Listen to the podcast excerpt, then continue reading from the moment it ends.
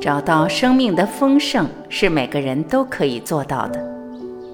大家好，我是晚琪，欢迎收听《丰盛》，作者杨定一博士。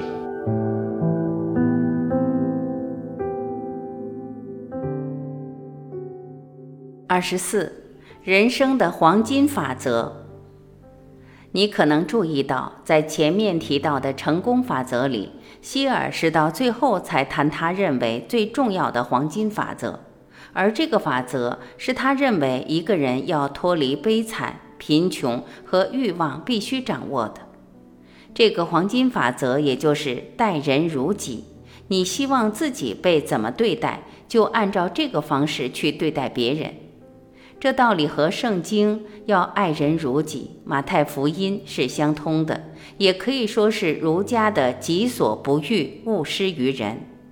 这些话无论是谁说的，对你我都是很好的提醒。然而，我相信你读到这里，可能已经有自己的一套体会，而可能比这几句话的观念更为扩大。你仔细观察，就会发现，人间所有的法则，无论是注重在修行 （stana） 或心想事成的练习，都含着一个假设，强调你这个肉体个体有它独立存在的价值，而认为你的身心要跟周边的环境和宇宙保持和谐，才会有生存的能力和机会。接下来，为了达到和谐，你当然要正向，并且落实这里所讲的黄金法则，对人仁慈、包容，而不能亏待或欺负别人。你不只是在身体上不亏待、不欺负别人，就连语言、念头都要守住。你自然会发现，轻浮的语言、不好的念头，本身最多还是在强化你自己的区隔、个体性和对立，而和这种仁慈心、包容心是不符合的。站在人间，透过你认为身体是真的有的假设，这些话当然是正确。我过去也不断为自己、为别人重复这些观念，然而到现在，你大概已经隐隐约约感觉到。就连这些鼓励的话，最多还是一种比喻，是对一个还认为自己活在肉体和物质的人在说话。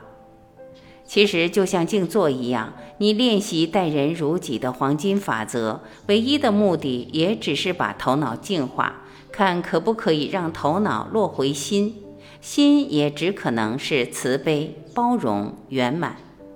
其实，从心的角度来看，到处都是心，没有一个角落不是心。心是你的全部，是你的本质。心根本不在意你是不是还在区隔好坏你我，心更不可能去讲究任何追求，包括丰盛、慈悲、包容。心本来就圆满，早就圆满。你还没有追求丰盛，心就是圆满，已经圆满。倒不是靠你的追求，心才会圆满。你来这一生之前，心老早是圆满；你走了，心还是圆满。只是你透过这个身体，没有接触过这样的圆满，才会认为这种表达是不可能的。既然心是整体，是你的全部，要再对你强调待人如己是多余的。无论你或我对整体，其实称不上有一点实质。你要在这个不存在的剧本里强调把样样当作平等，对别人也平等，这本身还在下游，在果的层面作业。这种强调是站在一个错的假设才有的，就好像你在剧本里想安排自己再写一套剧本，以为这个在戏里写的新剧本可以真的去扭转或平衡剧情的走向。但是，假如你突然有一天发现，你其实就是心，心就是你，根本从来没有分离过，而你可能还记得，你就是你想找的一切的答案，那么你会发现，根本不需要去强调这个黄金法则，它完全是理所当然，而更是一个不费力的当然。毕竟，一切都是你，你根本不会动念。更不可能有本事来亏待自己，更别说也亏待不了。这一来，你最多只可能承担你的本质，活出心。你不是去想心，不是去理解心，只是活出心。你活出心，本来就是透过大慈悲、大爱、大欢喜、大正向、大诚恳、大信仰的动力来显化他自己。到这里，任何物质的追求对你可能已经不重要了。假如还可以讲有什么重要性，这种话最多还是在表达你的无名。这个无名最多又只是反映过去的制约，这些制约是透过生生世世的人生巩固在你头脑的回路里。当然，这么一讲，你自然发现其实没有一个实体叫做无名。无名和黄金法则一样，本身也是虚的。谈无名，谈黄金法则，也只是你透过头脑在做一个区隔，就好像还可以把无名跟醒觉拿来一起比较。但是在这里，你大概也已经发现，既然一切只有心，只有意识是为实，那么什么又可以称为无名？练习。把自己的痛苦作为祝福。有时候，人生的遭遇对身心造出很大的痛苦，带来一连串负面的念头，让我们在痛苦的时候很难踩刹车，更别说走出来。甚至有时候看到周边的不公不义和痛苦，也会引发自己的萎缩，就好像是自己在受苦一样。这时候，你会需要一点缓冲，让自己明白。我所受到的痛苦并不是个人的，而是反映所有生命的痛苦。我的痛心其实不光是我个人的痛心，还是所有人的痛心。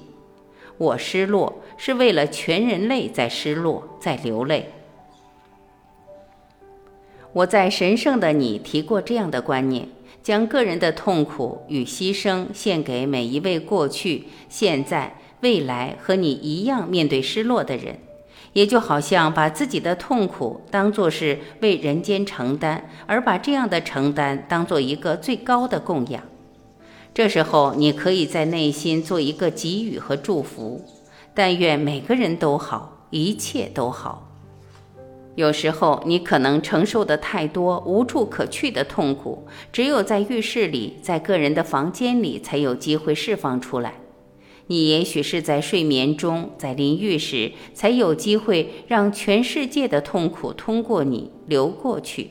你的泪水是在帮别人释放同样的痛苦，你的痛心也只是承担别人同样的痛心。你可以用自己的话表达为人间承受痛苦的心，这是一个人在痛苦中可以为世界带来的最纯粹的安慰和奉献。渐渐的，你不再是为自己祈求，而是为别人祷告，为世间的痛苦祷告。你不再是为个人的痛苦寻找解答，而是先为所有生命的苦难请求安慰。不知不觉，你个人的痛苦不再占据你全部的注意力。透过痛苦，你竟然有能力将祝福和安慰带给其他生命。悄悄的，透过痛苦。你竟然已经活出心，心也只可能是慈悲、包容、圆满。抱着这种态度，你会发现待人如己。你希望自己被怎么对待，就按这个方式去对待别人。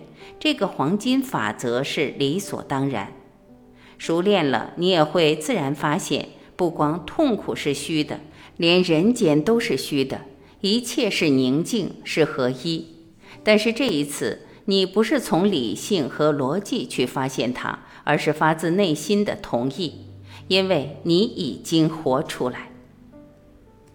愿所有人都好，一切都好。